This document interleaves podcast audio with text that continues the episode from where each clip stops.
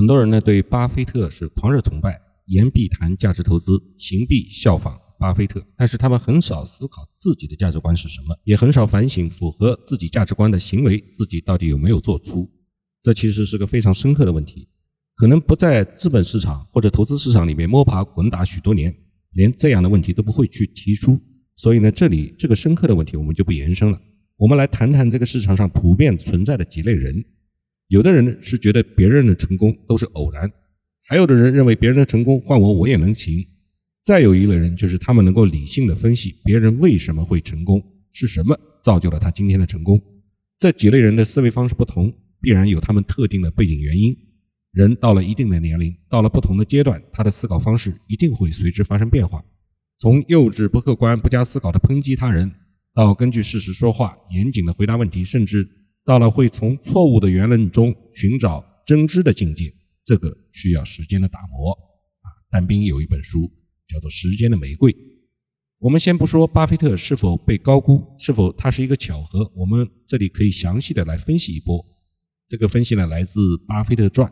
首先，我们看巴菲特的身世，他是一九三零年八月三十号出生，生在一个富裕的家庭，六代以内，他的家族成员都是在他的所在市的。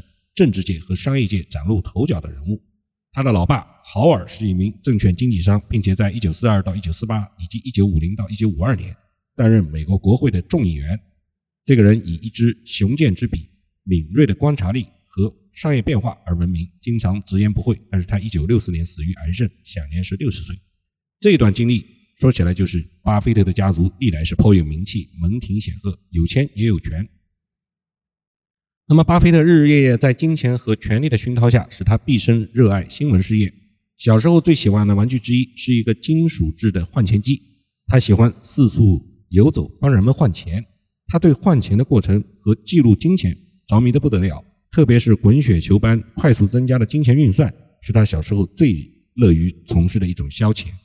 这段也就意味着，巴菲特从小热爱新闻事业，更热爱金钱的运算。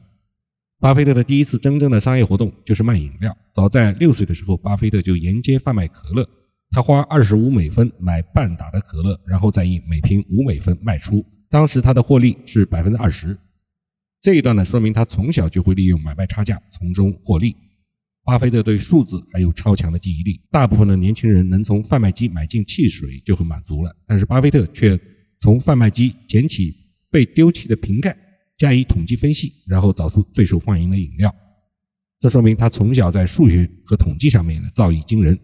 话说高中时期的巴菲特力图有所表现，那个时候他已经在企业界开始崭露头角了。巴菲特十六岁高中毕业，对股市的研究仍处于制图者的阶段，但是他已经有了六千美元的积蓄，大多数来自他送报的收入。虽然他有能力自费上大学，但是他的父母仍然给他学费。巴菲特就把钱留着存起来做投资。到了一九五零年底，他已经积累了九千八百美元，这说明巴菲特少年时期对股市非常痴迷，而且他很痴迷于投资，获得稳定的收益。一九五六年，巴菲特已经二十五岁，个人拥有十四万美元的资产。在他毕业后的第一年，他的投资净值就从一万美元飞涨了百分之一百四十四。在那段期间，很多家族成员都向他请教如何做投资，因此他在一九五六年就成立了巴菲特合伙企业。他告诉他的投资人，要用投资自己资金的方式为他们投资，以累计盈亏的方式分配盈余。但是他不会告诉你他自己在做些什么，具体在怎么操作。除了他跑遍全城募集资金，这些募资的对象大部分对象是医生。巴菲特的支出项目并不是很多，他的房租呢也很便宜合理。巴菲特永远珍视他的低成本的经营方式。道奇为家人在巴菲特的合伙公司投资了十万美元。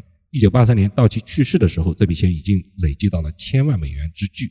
这一段经历说明，巴菲特年轻时候投资理财的造诣就已经崭露头角，成为了小有名气的天才理财师。这里呢，我们就可以总结了：首先，巴菲特家族显赫，政治和金钱都有所涉及，巴菲特是在这种氛围下成长。其次呢，巴菲特自己从小对数学和数理统计就兴趣浓厚，并且能够加以应用，赚取差价。在少年期间，更是疯狂痴迷于股市，大量汲取股市的知识，并且能够在股市中持续盈利。最后，因为巴菲特的惊人投资收益，让他逐渐出名，崭露头角。我们可以用一张简单的逻辑图啊，这里我就把这张图描述一下来表示。首先，第一个条件是良好的家庭熏陶，这是它的前提。那么在这种背景下面，我们要问一个问题：是否他对于某一个行业有惊人的天赋和爱好？如果是是，那么我们才能继续；如果是否，就不会成为后来的巴菲特。那个答案显然是是。从小在这个行业潜心学习并活学活用。第二个，是不是这样？是。第三个，成熟以后将长时间累积的知识。和在这个行业的天赋转化为超越他人的重要因素，是否能做到这一点？答案依然是是。这是第三个问题。第四个问题是是否能找到正确的人生导师，坚定自己的理念，并能找到正确的投资人？答案是是，依旧是是，然后才能接近成功。那么也就是说，在良好的家庭环境的熏陶之下，然后连续一二三四，连续有四个前提条件，他都做到了是。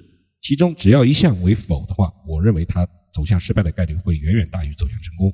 在这样的条件下面，再总结一下：首先，在某一行业有惊人的天赋和爱好；其次，从小在这个行业潜心学习并能活学活用；第三，成熟之后将长时间累积的知识和在这个行业的天赋转化为超越他人的重要因素；第四，找到正确的人生导师并坚定自己的理念。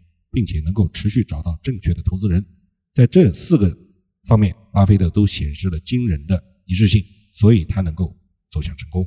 在这四个方面，如果是只要其中之一答案为否的话，那么他走向失败的概率将远远大于他走向成功的概率。这就是巴菲特从出生到青年时期的成功路径。我们其实看到这里就差不多了，因为巴菲特后面以后的经历的内容和经验，虽然也值得我们去。参照去学习，但已经不再是我们可以拿来借鉴的参考的环节了。这些东西我们是可望而不可及。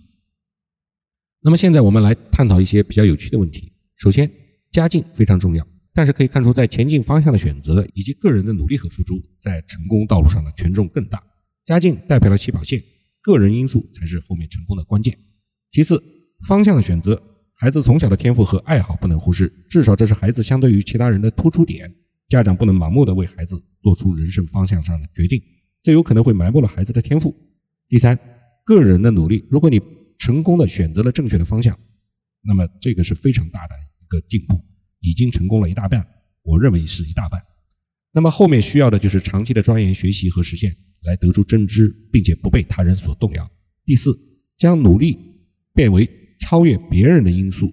努力学到的知识不能得到应用，当然是无用的。你必须找到能使你的知识和实践得出真知，快速和现实结合，迸发出真知的火花。如果到达这一步，那么我们的努力就能够得到回报，成功离我们也只是一步之遥。这是时间问题。